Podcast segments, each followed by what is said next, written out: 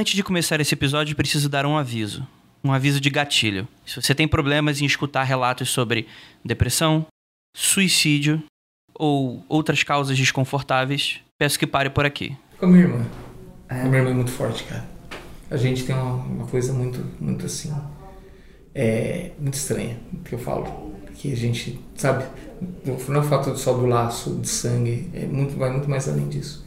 Da gente saber o, quando um está precisando de alguma coisa, até hoje. Talvez não tanto hoje, porque hoje né, nós somos mais velhos, mas até os meus 20 e poucos anos, a comunicação nossa era absurda.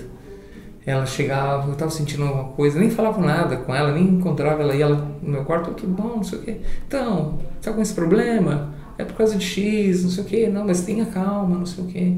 Igual eu passei, quando eu era adolescente, era meio revoltado, né? E eu, como todo adolescente idiota, né, eu fazia parte de movimento punk, eu sempre fui meio... Eu passei uma época na minha fase muito agressiva. E eu pensei em cortar os pulsos. Coisa de, de, moleque idiota, né? E eu, eu ia cortar. Peguei um facão lá e levei pro quarto. E fiquei lá esperando o momento certo da, da coragem. Pois ela, não sei como, ela sentiu tudo que eu estava sentindo, foi no quarto e falou, me dá.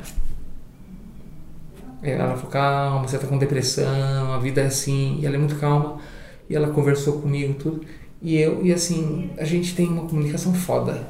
Talvez seja o laço, né? Mas a comunicação entre eu e minha irmã é, cara, é absurda, absurda.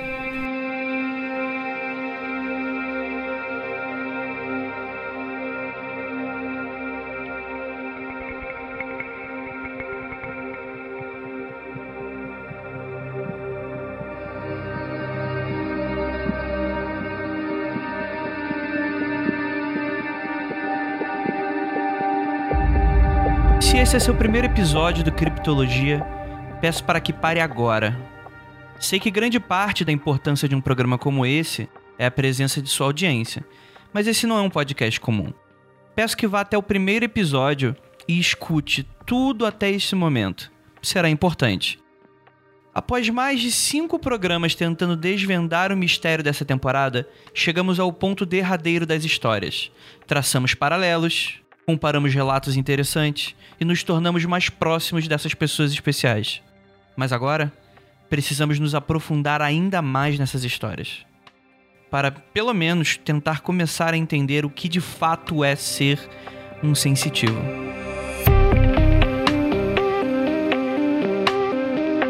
Eu vejo, a minha mãe vê e a minha irmã. Só que a minha mãe não aceita. Por mais que fale, por mais que ela veja, ela não aceita, porque ela é católica e ela não, não, não, não quer se envolver com esse tipo de coisa ela, e ela evita, ela não quer, não, não conhece. É, ela não, diz que não existe, ela não quer saber. Então a gente não podia ter falar muito com ela a respeito disso. Mas a minha irmã, a gente um falava pro outro, por exemplo, em casa, é, na época de Natal, tava cheio de presentes lá no, no quarto dela, que a gente tava guardando os presentes no, no, no quarto dela, é, o, todas os, os, os, todos os brinquedos, as, os presentes ficaram todos iluminados com uma luz verde e, e ela escutava sons de criança brincando. Ela sentou na cama e continuou, não era um sonho, ela continuou vendo todo aquele movimento até que a hora que ela acendeu a luz e sumiu. E aí ela relatou para mim, é, aqui mesmo na empresa ela, ela vê de vez em quando uma entidade ou outra, é, era coisas assim, a gente costuma falar e ela me chama às vezes e fala, vê se você está vendo como eu estou vendo. Ó, estou vendo ali, você está vendo? E eh, não bate. Às vezes eu falo, não, eu não estou preparado, eu não estou vendo nada. Mas ela é forte também. E nessa ocasião, né, eu, eu, nessa vez que, que eu estava passando mal, ela foi na, na federação, na, não, na, no Bezerra de Menezes. Ela foi no centro Bezerra de Menezes, que ela estava passando por os problemas dela também. E ela, é, ela, ela foi, foi receber uma ajuda, né? Que eles dão ajuda para as pessoas e chamaram ela para dar uma psicografia para ela. E deram uma psicografia falando para ela sobre o problema dela, né? Como é, como resolver e aí fizeram uma psicografia para mim. Eles falaram: "Olha, agora eles estão psicografando para o seu irmão". Só que um detalhe, ela nunca disse que tinha um irmão. Ela, ela não tinha pessoas que ela conhecia. Ela só chegou lá e eles falaram: "Vou te dar". E nessa psicografia eram duas duas folhas estavam falando as coisas que eu estava passando e que era por, por causa do meu destino, que eu estava fugindo do destino que eu tinha prometido em algum momento, não sei dizer qual momento, que eu estava fugindo da minha obrigação. E eu tinha prometido que ia fazer certas coisas e eu não fiz. É, foi basicamente o que o, o que na, na Umbanda te falaram. Exatamente. Que eu precisava ajudar as pessoas. Na Umbanda falava que você precisa ajudar, porque você, você, você pode curar as pessoas. E eu fugi disso, não quis saber. E aí, quando comecei a ter essas perturbações, lá na Bezerra de Menezes falou isso pra mim. Mandaram psicografia. Eu devo estar até em casa. Eu vou procurar. E eles falaram pra mim, olha, você precisa evoluir. Você não, você tá fugindo do seu destino. E eu tô fugindo até hoje. Mas aí era engraçado que assim, engraçado. E, e, eu achei, eu fiquei surpreso na época que ela me trouxe isso. E o mais engraçado, depois que ela trouxe essa psicografia para mim, deu uma relaxada. Por um bom tempo eu fiquei sem, sem as entidades é, ficarem me perturbando se eram entidades ou se não era coisa da minha cabeça também. Que eu posso ser um maluco e não sei, né? Como é que esse seu sentimento é sendo colocado para você dessa forma de que seria uma obrigação? Como é que você se sente com relação a isso? Cara, eu não sei, porque para você fazer alguma coisa, você tem que estar tá sentindo bem fazendo aquilo. É, a partir do momento, por exemplo, você joga videogame. Então você está jogando videogame, é sua distração, eu acho legal. A partir do momento que alguém chega e fala assim, olha, você tem que jogar videogame, parece que a coisa perde um pouco a graça. E, e, e eu, muita coisa da minha vida é assim, eu, eu começo a fugir de, de obrigações.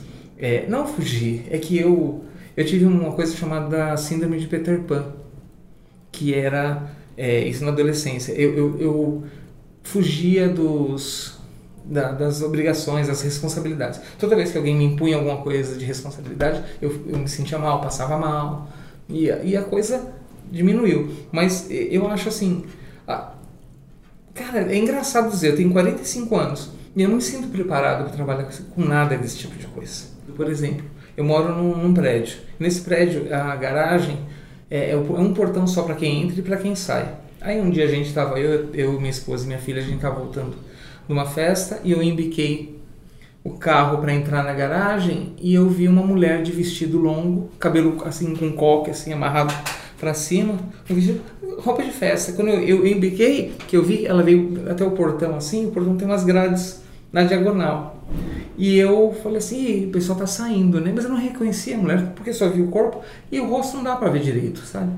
E aí eu falei, o pessoal tá saindo pra festa. Aí eu dei a ré pra para que eles saíssem com o carro. E a mulher ficou olhando pra minha cara do, de, do lado de dentro do portão.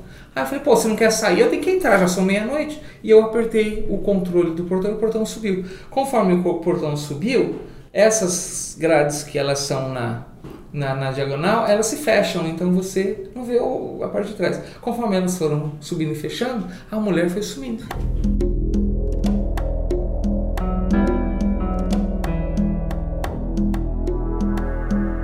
Quando ela terminou de sumir, eu falei, ué, Tatiana, cadê a mulher? É, Tatiana, que mulher? Falei, você não viu a mulher lá? A Tatiana falou, não, você falou, mas eu nem olhei.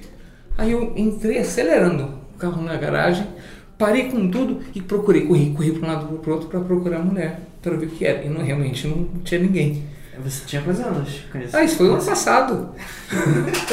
Até hoje você sente um pouco dessa confusão de... Bastante às vezes não. Você não se acostumou. Não, não, e o, o, pior, Andrei, é não saber o que é vivo e o que é morto. Eu não consigo Mas você não tem essa diferenciação? Não, não, não, não te passa essa diferenciação. Mesmo, mesmo sem ver o rosto. Não, porque você não. Cara, você não. Quando você vê às vezes uma pessoa ou alguma coisa, você não fica fixo olhando pro rosto da pessoa. Você vê que tem uma pessoa lá, você não olha. Você vê às vezes o corpo, você vê uma coisa, você vê no todo. Por exemplo, é, a Laila tá com, vai fazer quatro agora. Quando ela tinha um ano de idade, a gente estava indo no, prédio, parei na garagem, pedi pro meu cunhado me ajudar a carregar os, os presentes para dentro de casa. E conforme eu estava descendo as escadas, tem um jardinzinho do, do, do, do, diferente do prédio ali. E eu vi um senhor que parecia um monge. Um monge. Era um camisolão marrom. E, e ele, ele ficava tava procurando alguma coisa no chão. E eu passei, por isso que eu falei que não dá pra identificar, mas alguma coisa me incomodou. E eu desci, eu falei, pô, é uma hora da manhã, o que esse cara tá procurando? Aí eu falei assim, Daniel, que é o meu cunhado, Daniel, faz uma coisa pra mim, olha pra trás e vê quem é esse senhor. Aí ele olhou e falou assim, que senhor? Aí eu falei, você tá de brincadeira, Daniel. Tem um homem, eu virei e não tinha mais ninguém. Mas não é o fato de você, como o pessoal fala, né, que a visão periférica que ela, é, ela te que ela te confunde, que você não você vê as coisas que realmente não existem. Não, eu olhei para ele, não vivi pela visão periférica. Eu estava descendo com os presentes, eu olhei para ele, quase que eu falei boa noite, alguma coisa. E eu olhei e falei assim, o que, que será que ela tá fazendo? Aí eu dei mais uns três, quatro passos e falei, eu não tive coragem de olhar. Aí eu só falei, Daniel, olha para trás. Ele olhou, não tem ninguém.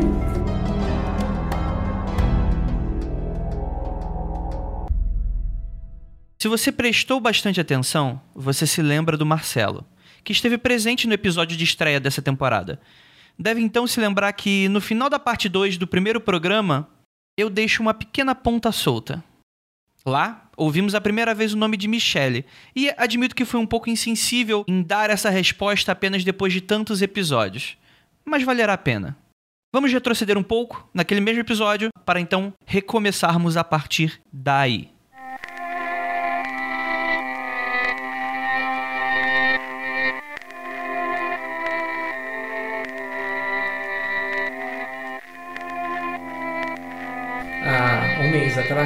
Nessa casa nova, a Laila e a filha da Michelle, que tem 10 anos, estavam brincando no quarto, brincando. André, uma coisa me incomodou dentro do quarto. Eu falei, vocês param de correr, vocês não, sobam, não subam na cama. E aí eu tava na cozinha, tava de frente da porta. Antes de você continuar, Ah. por, que você, por que você disse isso especificamente? Você tem consciência?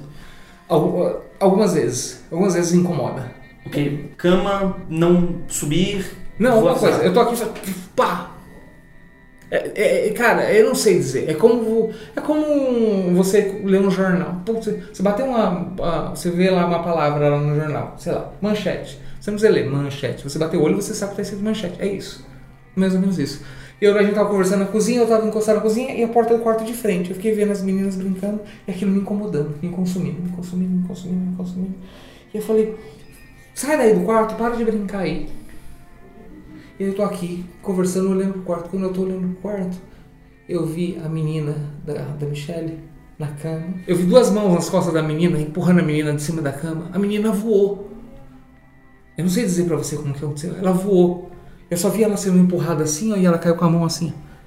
Quando ela caiu com a mão assim, ela quebrou os dois ossos do braço aqui, o rádio e a. E a esqueci o nome desse outro osso. Os dois. Plá, ela já começou a gritar.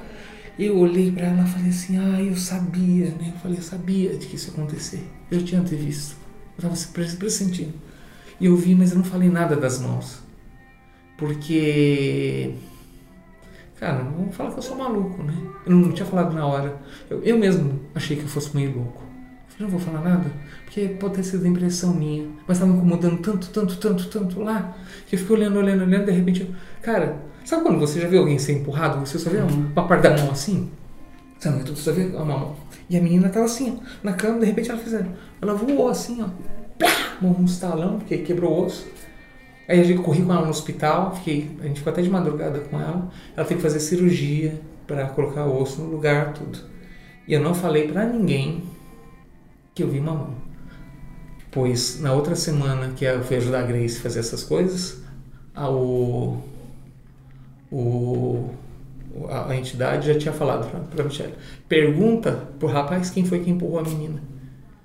E aí a Michelle falou assim: ó, o, né, o Exu tal veio, pediu pra eu perguntar pra você qual era o nome da entidade que empurrou a, a menina da, da cama. Aí eu falei, "Ué, mas não, ninguém empurrou não. Ele falou assim, não. Ele falou que você viu e você sabe. Quer dizer, eu não tinha comunicado pra ninguém. Como que ele falou que eu sabia? Isso, isso que eu falo, André, tem, tem coisas no mundo que são muito estranhas, cara.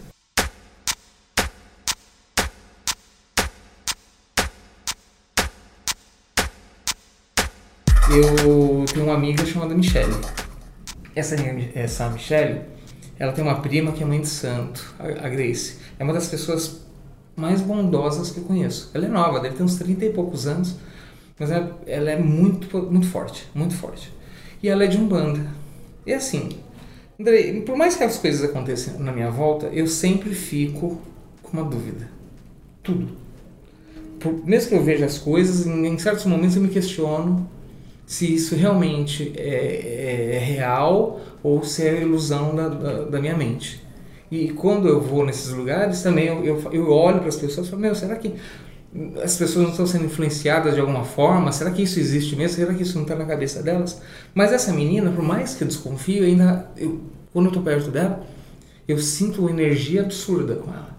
E assim, ela, essa, essa, essa Grace, ela, ela tem, como é- ela é, mexe com banda, ela mexe com, com Exu. Que diferente do que o pessoal acredita, né? Que as pessoas falam, ah, o Exu, que acha que são coisas ruins. Não, não são coisas ruins. Como diz o, a entidade, é, ela está atrás da luz dela. Então, cada vez que ela faz o bem, aumenta a- um pouco da luz. Que parece que é. Todas as entidades procuram isso, né? Procuram a iluminação.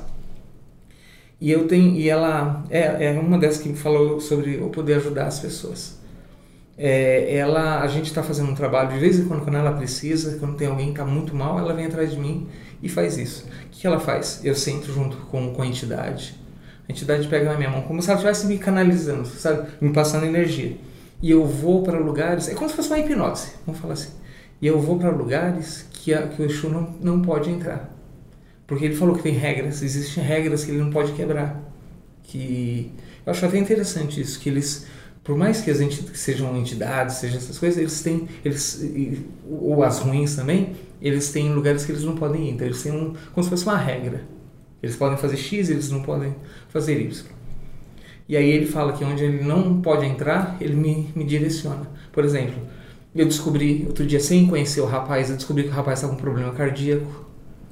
É, ela falou assim, o que, que você vê no rapaz? Eu falei, olha, eu tô vendo o coração dele, e eu tô vendo que o coração dele é como se tivesse um, um arame farpado. Aí eu olhei bem e falei assim, nossa, mas tem uma parte no, que, tá, que tá faltando no coração desse rapaz. Aí ela, depois que, depois que aconteceu tudo isso, que ela veio me falar que o rapaz era cardíaco. O É. rapaz, no caso, tá fazendo uma consulta com ela. É, não, não, não- nem tava lá. Ela só me chamou, ó, preciso da sua ajuda. Tem que descobrir um negócio com o rapaz. Aí ela falou, o que, que você vê? E eu fui nos lugares que eram lugares escuros. Encontrei com um rapaz, que é o, o pai do, desse rapaz já faleceu. Eu descrevi, sem nunca ter visto esse rapaz, descrevi esse senhor. Descobri o nome da, da, da, da, da mãe dele, da mãe, acho que era sogra, que ela fizeram algum trabalho, alguma coisa, descobri o nome da mulher escrito numa fita. Eu só que eu nunca, eu falava assim, olha, eu tô lendo nessa fita net e eu falando como se tivesse hipnotizado, em hipnose, né? Eu tô vendo net. Vocês conhecem alguma net? A net, alguma coisa? E o nome da mulher era Bernadette. Então eu li o net no final. Então quer dizer, eu comecei a passar coisas sem nunca ter visto. Desdobramento, projeção de consciência, viagem astral. Você com certeza já escutou alguma dessas palavras depois de ser um conceito tão amplamente abraçado pela cultura popular. Lembro, por exemplo, de um desenho animado que passava nas manhãs da TV aberta, As Aventuras do Jack Chan, quando, após conseguir o talismã do carneiro, o Jack consegue ir para o mundo dos espíritos. Lá, ele consegue interagir com sonhos, espíritos e entidades diversas, que teriam certa dificuldade caso estivesse no plano material. Fazendo essa pequena referência, tenho apenas o objetivo de ilustrar não apenas como o conceito é amplamente usado em diversos meios, como também para repuxar um pouco da origem dessa prática, que é oriental de fato. Desde a importação dessas filosofias do Extremo Oriente, a cultura ocidental nunca mais foi a mesma. Karma, espírito desencarnado, chakras, uma miríade de palavras completamente novas inundaram não apenas a crença como a conhecíamos, mas também a própria ciência. Hippolyte Leon Denisard Rivail, esse nome que provavelmente eu errei completamente a pronúncia, é conhecido popularmente como Allan Kardec. Ele era bem cético a primeiro momento e acaba fundando, ou descobrindo, a doutrina espírita após experiências com a moda das mesas girantes na França do século XIX. E galera, isso era realmente moda, era muito comum anúncios de jornais e discussões, debates entre ciência e religião, católicos que não gostavam da prática, cientistas que também não gostavam da prática, mas de certa forma, ali o estreitamento entre a fé e a ciência fez com que se tornassem bem próximas. É claro que se formos cavar bem fundo quanto a práticas religiosas até mais antigas, vamos encontrar diversos relatos, inclusive da antiguidade, sobre conceitos muito semelhantes. Por exemplo, conhecida como bilocação para os católicos, é o tipo de milagre que muitas vezes é dado para canonização de santos, por exemplo. Ainda vivo, um dos maiores bilocadores, se podemos colocar dessa forma, foi o Padre Pio, que conseguia, segundo relatos de sua época, estar em dois lugares ao mesmo tempo. Muito comumente enquanto dormia, ele era visto a quilômetros de distância, conversando e interagindo com outras pessoas. Parece algo bem similar, né? É claro que não quero afirmar nesse momento que tudo faz parte de uma visão centralizada, mas eu tendo a acreditar que, enquanto muitas religiões se degladiam para ter a própria fé como a máxima visão de mundo, podemos encontrar fenômenos semelhantes em todas elas. Mas o fato é que, antes de mais nada, podemos ouvir o que o Marcelo tem a falar sobre desdobramentos. Como é que funcionava essas, essas viagens hoje? É assim, é, eu, eu, eu fui Rosa Cruz. E na Rosa Cruz a gente aprende a fazer a viagem astral. Ah, e o processo é o mesmo. Eu sento, e aí eu, na, na verdade, a única diferença é que não seguro a mão de ninguém quando eu fazia minhas, minhas viagens. Eu segurava na mão do, da, da, da pessoa que está incorporada com a entidade, né, o Exu, e eu, eu faço aquele mesmo caminho. Eu faço relaxamento e eu vou para aquele que a gente chama de lugar de paz. E através desse lugar de paz, eu começo a abrir os, os, os portais. Normalmente os portais não são os lugares muito bonitos de se ver. São sempre lugares muito escuros. É, cara, é bem meio filme de terror. Você é tudo preto, de vez em quando passa alguma coisa deformada na sua frente. E eu vou me afundando, vou me afundando, me afundando, até chegar em determinados lugares. Normalmente os lugares são sempre assim, obscuros, é, como se fossem caminhos assim, em meio de florestas, coisas assim. É, é, parece, talvez seja coisa da minha cabeça, mas é bem coisa de filme de terror. E aí eu vou encontrando os lugares. Nunca fui em coisas que são boas. Nunca fui. Essa Michelle, essa minha amiga, ela mudou de casa. Foi para um outro apartamento. Eu não conhecia esse apartamento da casa dela. Aí ela. Eu só sei que um dia, eu, até hoje eu faço essas projeções involuntárias, né? Eu me vi na porta do apartamento dela. Nunca tinha ido. E eu descrevi os detalhes da porta, da porta, não de dentro da casa da porta. E como ela é de, de Umbanda, ela fez a proteção na porta para não para que nada entrasse. Então, o fato de não deixar entrar, as coisas ficam do lado de fora. E eu olhei uma entidade, uma, um Lost Zilla de novo, tentando entrar na casa dela de qualquer jeito. E eu mentalmente chamei ela para a porta do apartamento dela. Eu, eu mentalizei, tipo em sonho, mas em projeção. Mentalizei e falei, Michelle, vem que, que tem uma coisa querendo entrar na sua casa. E ela veio, em espírito, em espírito. E ela botou para correr a entidade, porque ela tem umas coisas que ela faz e ela colocou a entidade para correr. A hora que correu, eu falei, vai trouxa, brincando, tirando barato.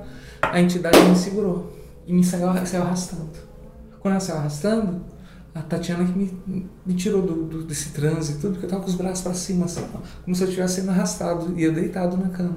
Aí ela me acordou, chorou um pouco. Falei, calma, calma, calma, calma.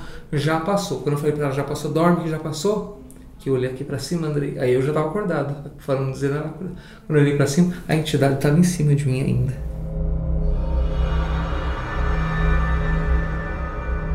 Dentro do meu quarto.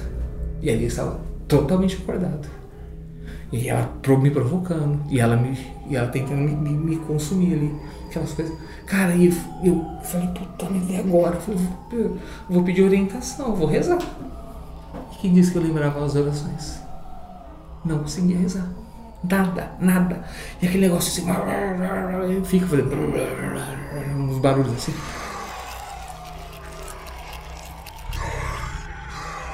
Sabe? Parece uma máquina de lavar. E aquela coisa. Em cima, em cima, em cima, em cima, assim.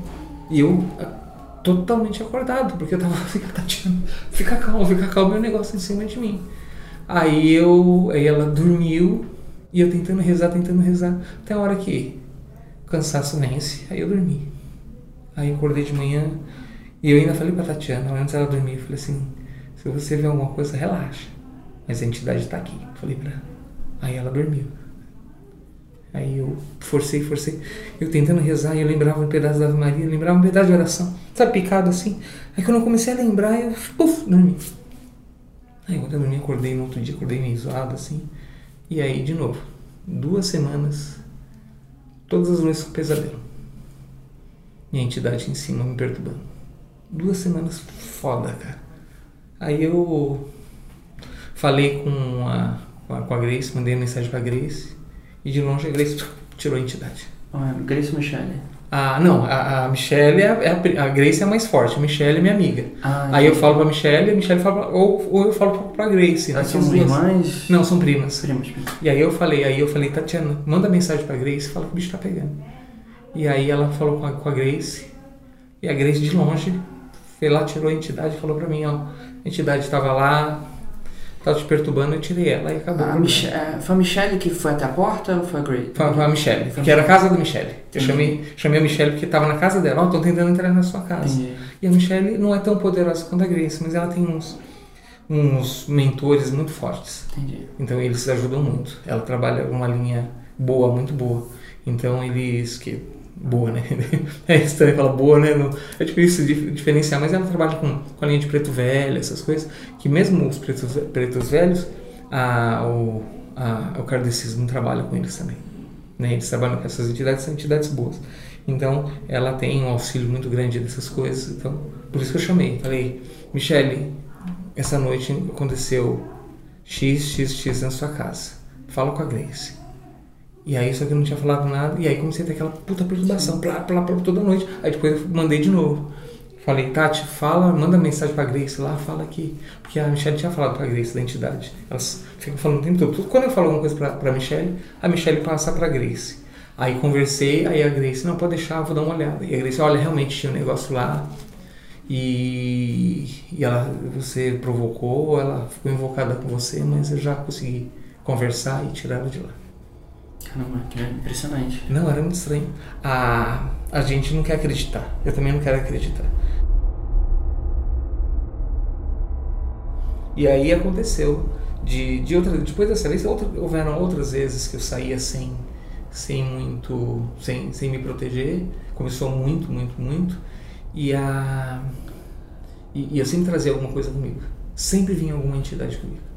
De, de ficar me perturbando. Mas aí eu já comecei a lidar melhor ah, existia um é, é engraçado. Na minha antes, antes de eu casar quando eu era solteiro tinha eu, morava, eu dormia num quarto. E, e foi lá que eu comecei a, a trabalhar melhor com essas entidades que eu trazia.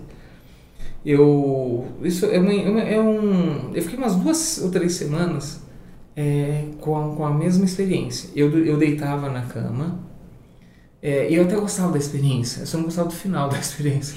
Que assim eu eu, eu deitava na cama e aí eu fazia as minhas, mi- minhas meditações, minhas mentalizações, e aí eu saía, eu, eu grudava no colchão, era, era legal até, porque eu, eu segurava no colchão e por todos os lados que eu olhava era um breu danado, eu não via nada, eu só via, era eu, o colchão e não tinha nada em volta.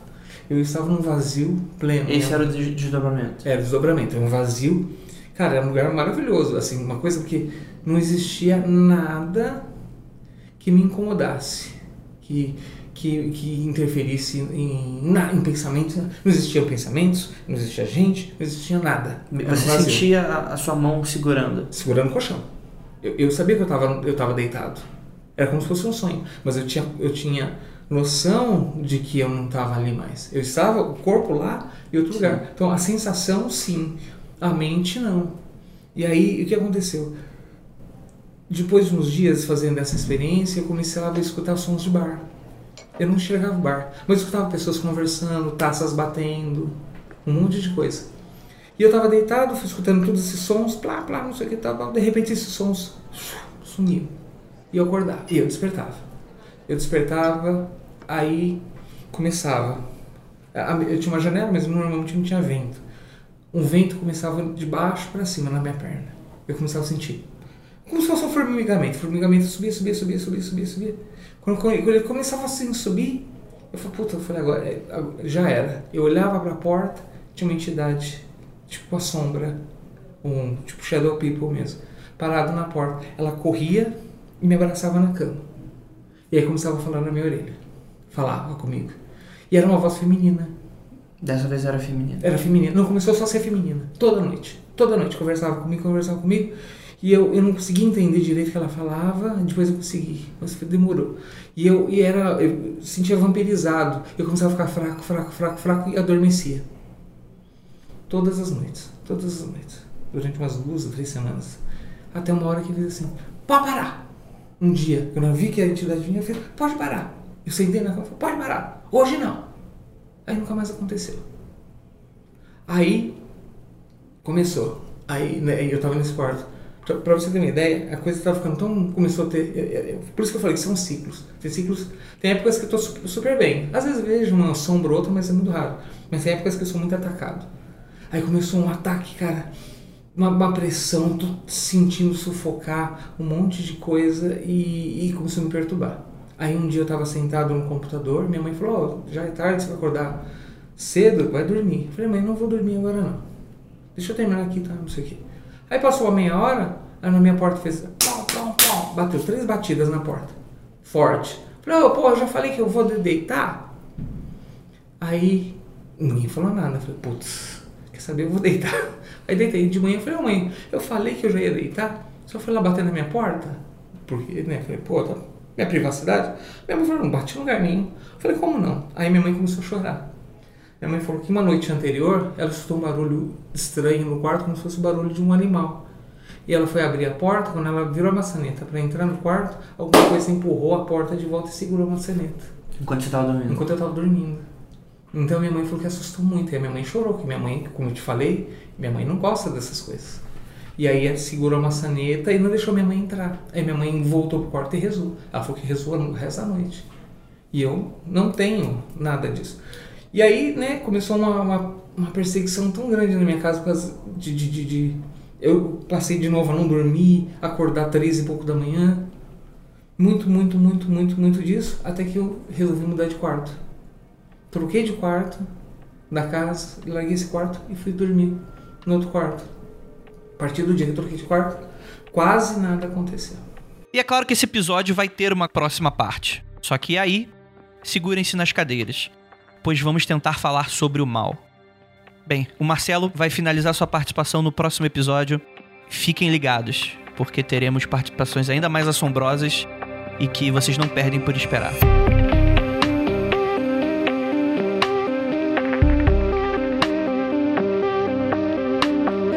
Esse é o Criptologia, projeto do site mundofreak.com.br. Se você gostou, compartilhe com os amigos, indique e também esse projeto só é possível graças aos apoiadores. Pessoas que estão desde sempre com a gente, apoiando a gente financeiramente com uma pequena mensalidade.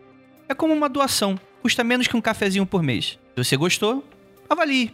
Esse tipo de projeto só é possível graças a esse tipo de apoio. Ficaremos por aqui, até a próxima semana. Nos vemos em breve.